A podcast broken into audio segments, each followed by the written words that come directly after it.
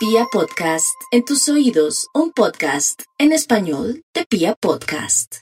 Hola a todos, muy buenos días, buenas tardes, yo soy Yu de Vete por el Mundo, bienvenidos a un nuevo capítulo de Pasión por Viajar.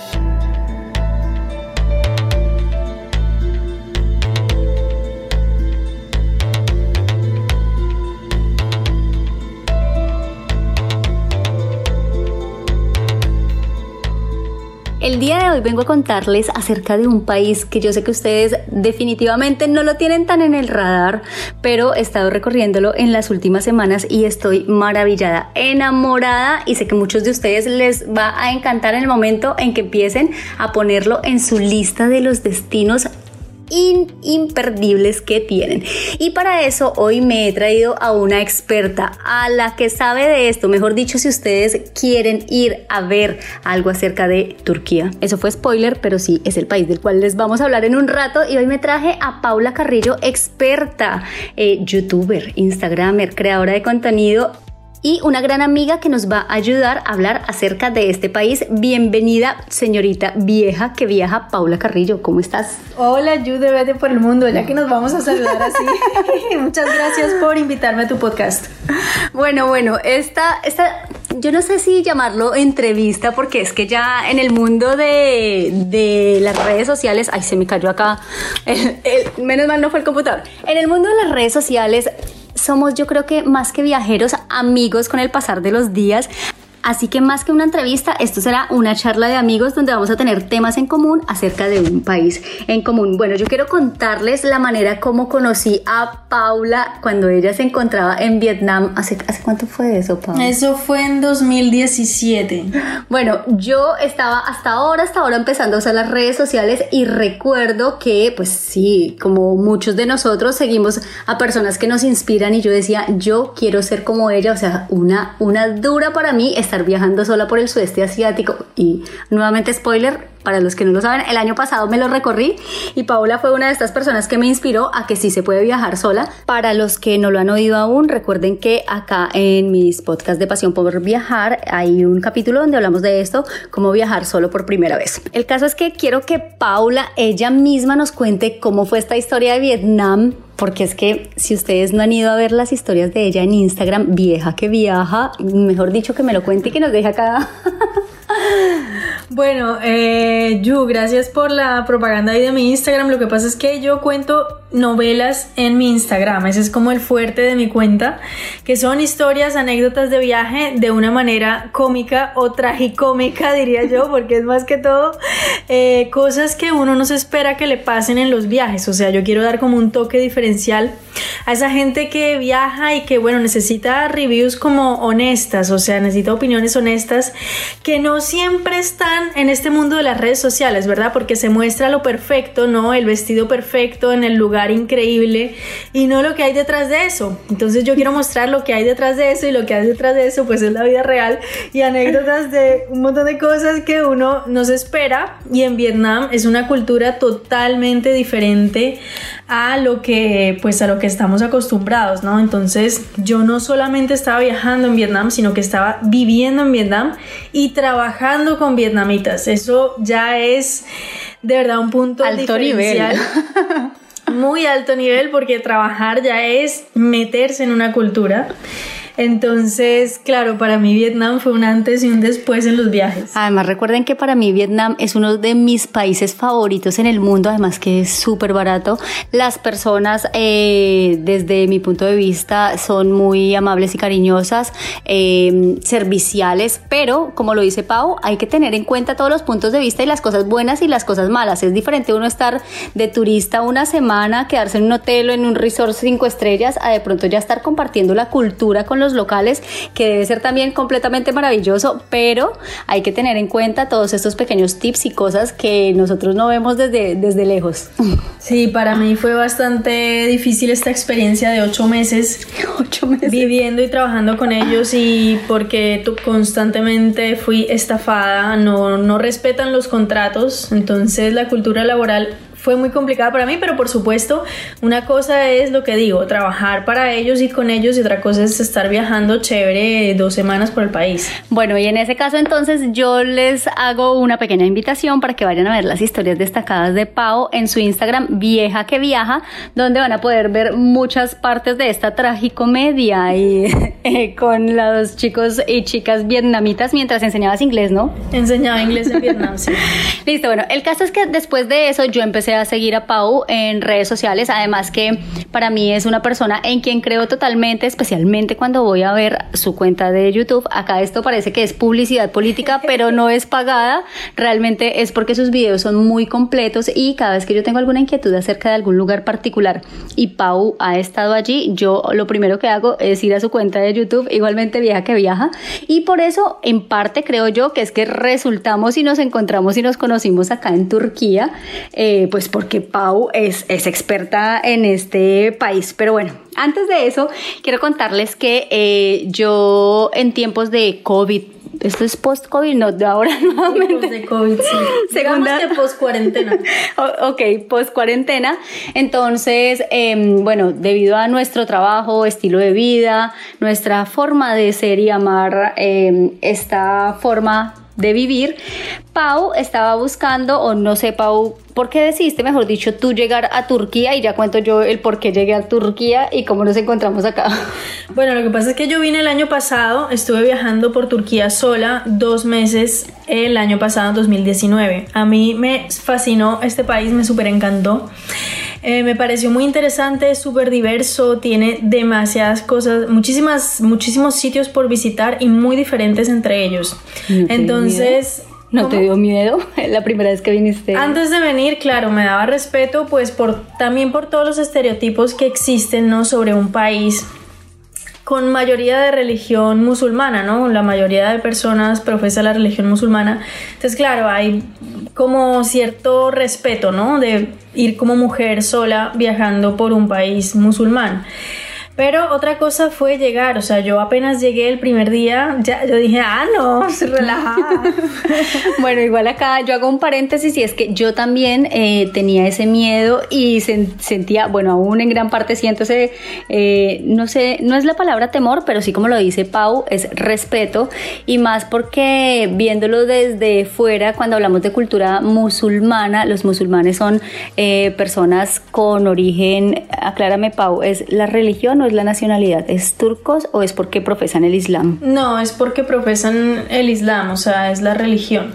Correcto. Y entonces, pues a nosotros los, lo que nos llega a las personas occidentales, obviamente tenemos eh, una visión, no sé si parcial, pero de pronto no tenemos eh, información general para poder definir es bueno, es malo y generar prejuicios acerca de la religión y de una cultura. Entonces, claramente con lo que leemos o vemos en internet o, el conocimiento que tenemos, de pronto no podemos saber hasta que lo vivimos. En ese caso, pues bueno, yo cuando también cuando decidí venir a, a, Turquía, yo estuve en una escala hace tres años, solo estuve dos, tres días en Estambul y a mí me fascinó, me quedó gustando mucho y yo dije, en algún momento voy a regresar a este país porque sí o sí quiero eh, ir a explorar un poco más y bueno, por casualidades de la vida en estos tiempos de COVID, Turquía es uno de los países, de los pocos países que se encuentran abiertos para turismo internacional y así fue como nos encontramos acá. Entonces, bueno, Pau, cuéntanos un poco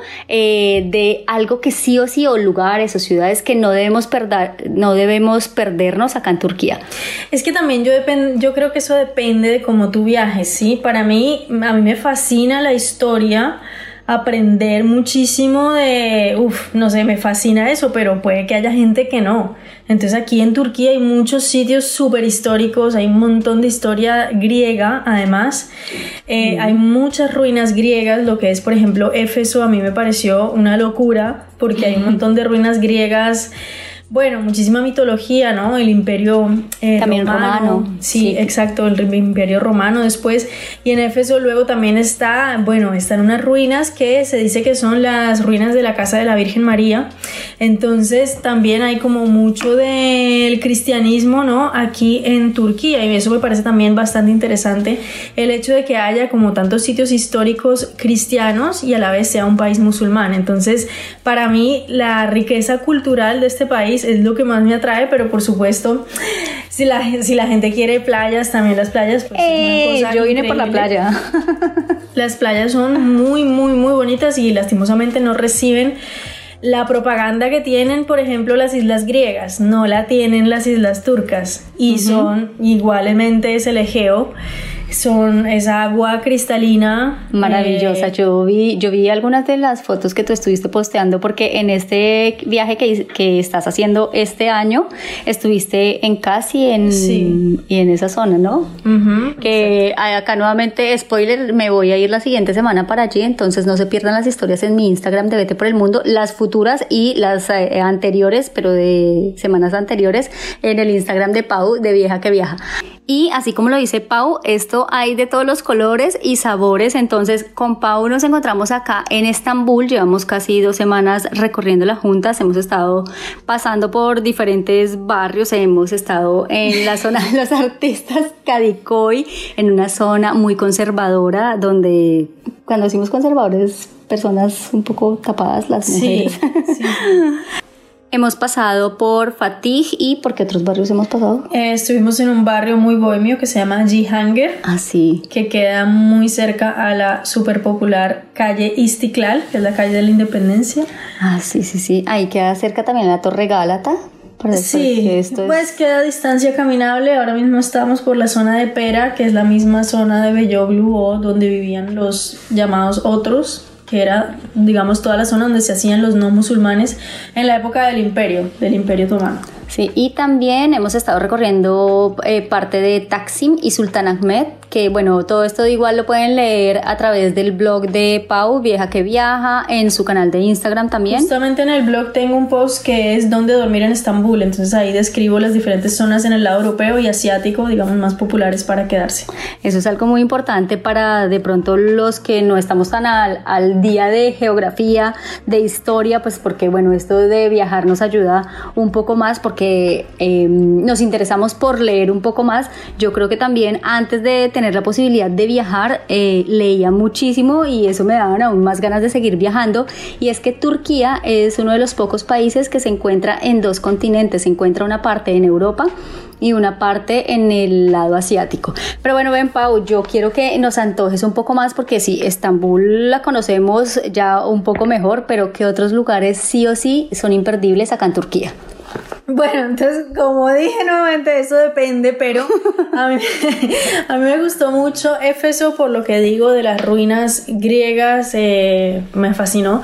Eh, también me gustó bastante, eh, pero es que porque es una visión diferente. Me gustó mucho ir a una ciudad que se llama Konya. Es una ciudad mucho más conservadora, es decir, es totalmente diferente a Estambul y por eso mismo me pareció interesante, ¿no? Ver todos esos contrastes que hay dentro de un mismo país. Entonces, Konya me pareció súper interesante ver eso, aparte de un museo que hay, el Museo Meblana, también súper interesante, de una, digamos, de una, bueno, no sé si llamarlo secta, pero un grupo religioso dentro de los musulmanes que se llaman los sufís. Entonces, ellos tienen una ceremonia espectacular que es los dervishes danzantes, se llaman, que no es una danza, no es un baile, para, ellos es, ¿no? para ellos es una meditación, es algo religioso, pero es realmente muy bonito de ver y fuera de ese sitio, fuera de Konya, que fue donde nació esa orden, eh, lo venden como un pack turístico. Allá no. No sabía. Allá no es un pack turístico, es realmente donde nació la orden. Entonces me pareció espectacular ir al sitio donde nació Eso, por otro lado, eh, me súper encantó también eh, Capadocia, obviamente. Además, ya este año le hiciste el segundo intento hasta que montaste en globo. Esto todavía están mis pendientes. Exacto, el año pasado estaba carísimo el tema del vuelo en globo porque ya sabemos que todo el mundo 350 euros. Es únicamente el globo. Lastimosamente la gente piensa Capadocia y únicamente piensa en el globo y resulta que es una zona que tiene demasiado, o sea, tiene muchísimo por ofrecer. Unos paisajes maravillosos. Unos paisajes increíbles, treks y además que se pueden hacer totalmente gratis, pero eso la gente no lo sabe. Entonces, bueno, hay mucho por descubrir en toda la zona de Capadocia, eso me pareció increíble también. Yo en mis planes tengo ir a visitar Pamukkale, que es la ciudad de algodón que está considerada, bueno, está ya registrada como uno de los patrimonios de la humanidad por la UNESCO. Eh, bueno, Izmir porque es como muy, eh, algunas personas dicen que sí, otros que no, y bueno, cuando hay este tipo de dudas, yo soy de las que digo, voy a ir a, comprobar por mis ojos, por mis propios ojos, si no debía haber venido. y eh, como les contaba, sí o sí, yo me voy para la playa pues porque ustedes saben, así como el sudeste asiático, para mí lo mío es la playa, bueno, también lo de la UNESCO, pero primero la playa, no mentiras, vamos a editar esta parte del podcast. Bueno chicos, yo creo que con toda esta información que Pau nos ha compartido y si no se han pasado por las cuentas de Pau Vieja que viaja o la mía Vete por el Mundo, los invito a que vayan, se enamoren, se emocionen, vean esa comida tan deliciosa que estamos publicando todos los días, eh, las culturas tan diversas que tenemos, así como lo decía Pau, ir a ver un poco eh, las personas musulmanas, los que profesan también, acá hay judíos, hay cristianos, hay, mejor dicho, hay de todito, como, como lo decimos normalmente. Pero bueno, ya después de esto, Pau, ¿cuál es tu siguiente destino?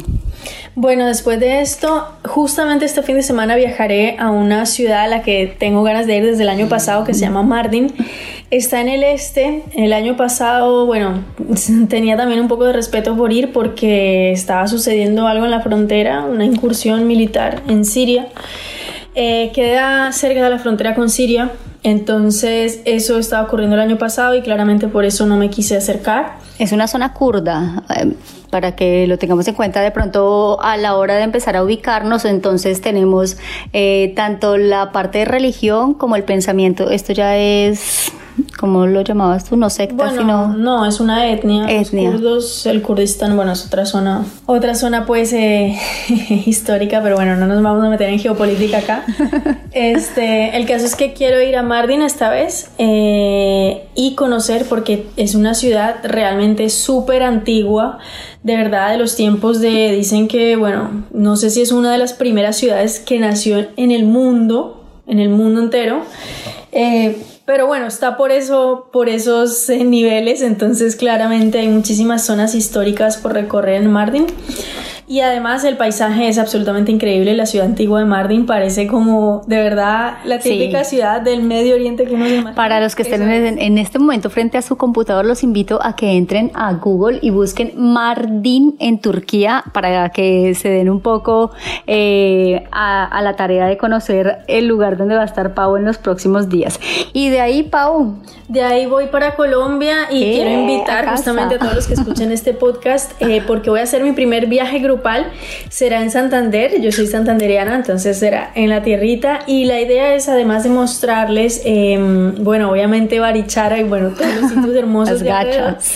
Eh, también para los que estén interesados en empezar a viajar solos o solas, entonces para que se unan a este viaje porque voy a dar muchos tips de cómo empezar, cómo lanzarse, porque yo sé que sobre todo dar ese primer paso es un poco complicado, ¿no? Porque siempre están las voces alrededor que dicen, no, pero ¿cómo se te ocurre irte sola, bla?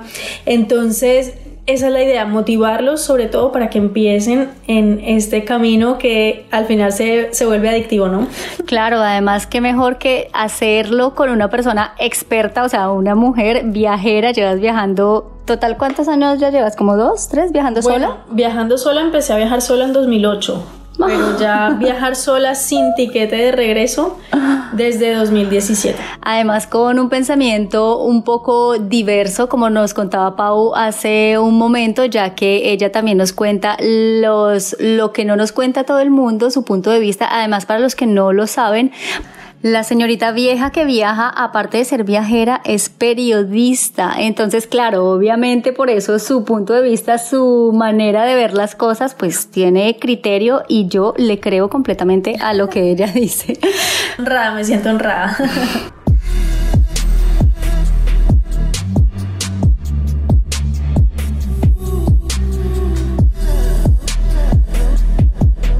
Y así como en este momento les estábamos hablando un poco acerca de Turquía, quiero contarles que hay muchísimos otros lugares maravillosos que están esperándolos a ustedes aquí afuera. Yo sé que en esta época, en tiempos de COVID, es un poco más complicado, pero sí es posible realizarlo con todas las medidas de bioseguridad para quienes de pronto tenemos em, poco tiempo, poco presupuesto o miedos aún que estamos en proceso de iniciar, podemos hacerlo iniciando en nuestro propio país. Entonces, entonces, muchísimas gracias a todos los que nos acompañaron en este podcast y a ti, Pau, muchísimas gracias. Porfa, déjanos también tus redes sociales. No, gracias a ti, invitarlos a todos a que me sigan. Bueno, estoy en todo lado como vieja que viaja, sobre todo en el Instagram, siempre estoy y estoy súper fuerte este año con YouTube, así que suscríbete, suscríbete, suscríbete. un abrazo chicos y hasta un próximo podcast Pasión por Viajar. Yo soy Jude de Vete por el Mundo y nos vemos en un próximo viaje.